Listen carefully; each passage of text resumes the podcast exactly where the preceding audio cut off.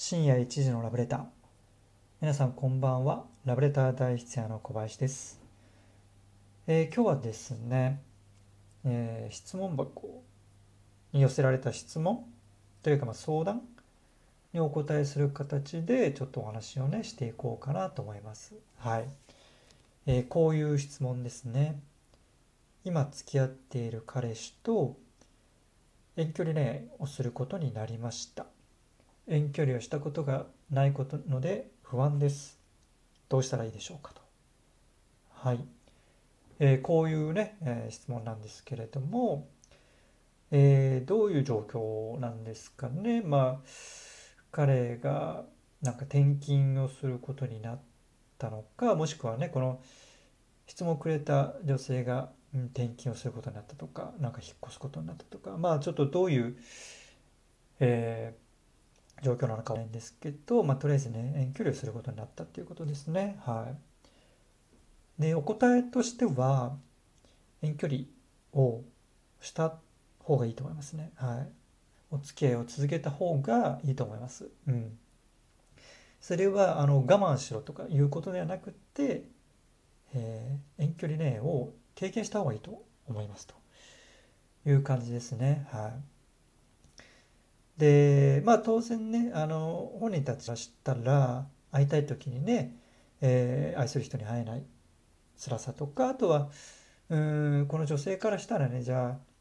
あなんだなその離れてることの寂しさに耐えきれるかとか、えーなんか近くにいる男性のことにね好きになっちゃうんじゃないかとか浮気しちゃうんじゃないかまあ逆もしっかりですよね。離れている彼氏がねその遠距離先でねまた別の、うん女性を見つけちゃうんじゃないかとかまあそういう不安もあったりすると思うんですけどでもそういう全部ひっくるめて僕は遠距離恋愛はした方がいいと思いますね。はい、でえっ、とそれは何でかっていうとオードリー・ヘップバーンっていう女優さん皆さん知ってますかね？えーえーとローマの休日とか、えーティファニーで朝食をとかねまあすごい、えー数々のね、うん、代表作名作が、えーある女優さんですけれども、えーこのオードリー・ヘップバーンの言葉にねこういう言葉があります。はい、愛する力は筋肉と同じで鍛えなければ衰えるの。愛する力は筋肉と同じで鍛えなければ衰えるのと。はい。えーこういう言葉がねあるんですけど、まあ本当そうなんですよね。なんか愛って聞くともうすでにね、えー出来上がったものだとか完成されてるものってイメージがなんとなくあるんですけども全然そんなことはないですね。はい。よく愛は育むものっていうね言葉を聞きますけどまさにそうなんですよね。愛って、えー最初からできてるものじゃなくって徐々に徐々に育てていくものなんですよね。うん、だからまああの筋トレなんかと同じですよね。やっぱりうんこう辛い状況に自分を追い込みでそれを乗り越えて初めて、えー筋肉が強まっていく体が鍛え上げられていくと、うん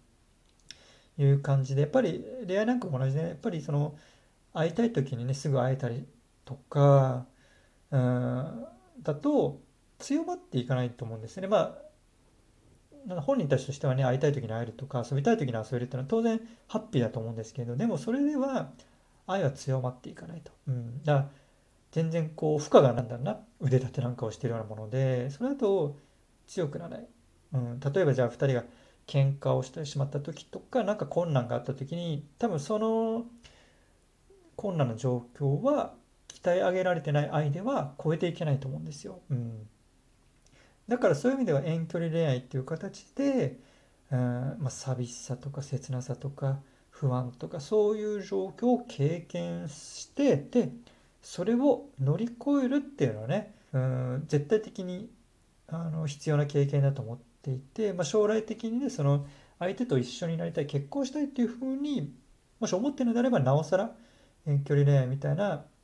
ことを経験しお互いの愛を鍛え上げとく強めておくっていうのはすごくいいことだと、うん、思いますね。はい。だから、えーと、繰り返しになるんですけどね、まあ、この質問をくれた女性からしたらね、まあ、遠距離をそもそも経験がないということで寂しさだとか不安とかねいろいろあるとは思うんですけれどもまあ愛を鍛える愛を育むいい機会と捉えてね、えー、ぜひ、うん、遠距離恋愛を、えー、やってほしいなと思っていますと。で、まあ、万が一ねその遠距離恋愛の途中でえー、まあちょっと別れることになったと、まあ、サービスに耐えきれなかったとかいうふうなことがあれば、まあ冷たい言い方なんですけどね、まあそれはそこまでの愛だったと。うんえー、そこで壊れる愛だったっていうふうにね、うん、まあ考えればいいんじゃないかなっていうふうにね、えー、思っていますと。はい。いうことで、まあ愛をね、こう鍛え上げられるとともに、お互いのね、え、愛を確かめられるっていう意味でも、やっぱり遠距離恋愛っていうのはね、いいんじゃないかなと思っていたりしますと。はい。あとあの、あ、これ全然余談なんですけどね、今、オードリー・ヘップバーンの話したんですけど、芸人のオードリー、皆さんご存知ですよね？はい。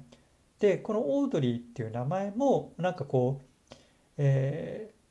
ー、なんだな、コンビニをつけるときに、まあ、とにかくね、なんかこう美しいものっていうのを考えたときに、オードリー・ヘップバーンが浮かんで、オードリーっていうね、名前にしたそうです。はい。まあ、ちょっと自分で言っておきながらすごい余談なと思ったんですけど、まあ、一応豆知識として、はい、お伝えしておきますと。うん、で、あとちょっと遠距離でね、今思い出したんですけれども、あの、私に過去に寄せられたあのラブレター大筆の依頼の中にも、えー、まあ、ずっとね、こう遠距離をしている相手に、ちょっとこ、えー、告白じゃないな、プロポーズをしたいという、その手紙の書いてほしいっていうのがね、過去何回かありましたね。はい。で、状況としてはまあもうなんだな出会いがネッ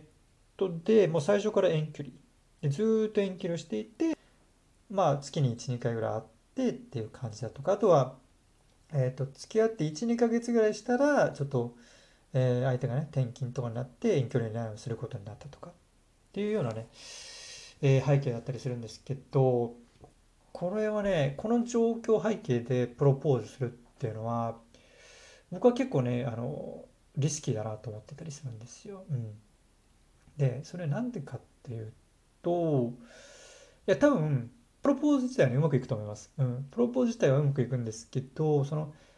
じゃあ、えー、プロポーズしました結婚しましたって後のこう結婚生活がね大丈夫かなっていうのは、ね、ちょっと思ったりするんですよ。まあ遠距離とか経験ある方は分かると思うんですけど、まあ、遠距離って確かにねうんまあ寂しかったりするんですがまあなんだなその離れてるっていう距離感がまあ意外とねあの自分の時間をったりしてよかったりとかあとはもう一方でその会いたい時に会えないっていう距離感がお互いの愛を強めてたりするんですよ。うん、いわゆるドーピング、まあ、ドーピングじゃないんだけどその障害があることによって、えー、恋が燃え上がってるっていう側面もあるんですよね。はい、だからですね、まあ、そういう場合、まあ、一回なんだ近い距離で長らくお付き合いをして遠距離になるっていうことであれば全然いいんですけどその近い距離でのお付き合いがない状態でいきなりパンって遠距離しか遠距離になると遠距離しか経験してないってなると言い換えるとそれって近い距離でじゃあの一緒にいる生活っていうのを経験してないわけなんですよ。だから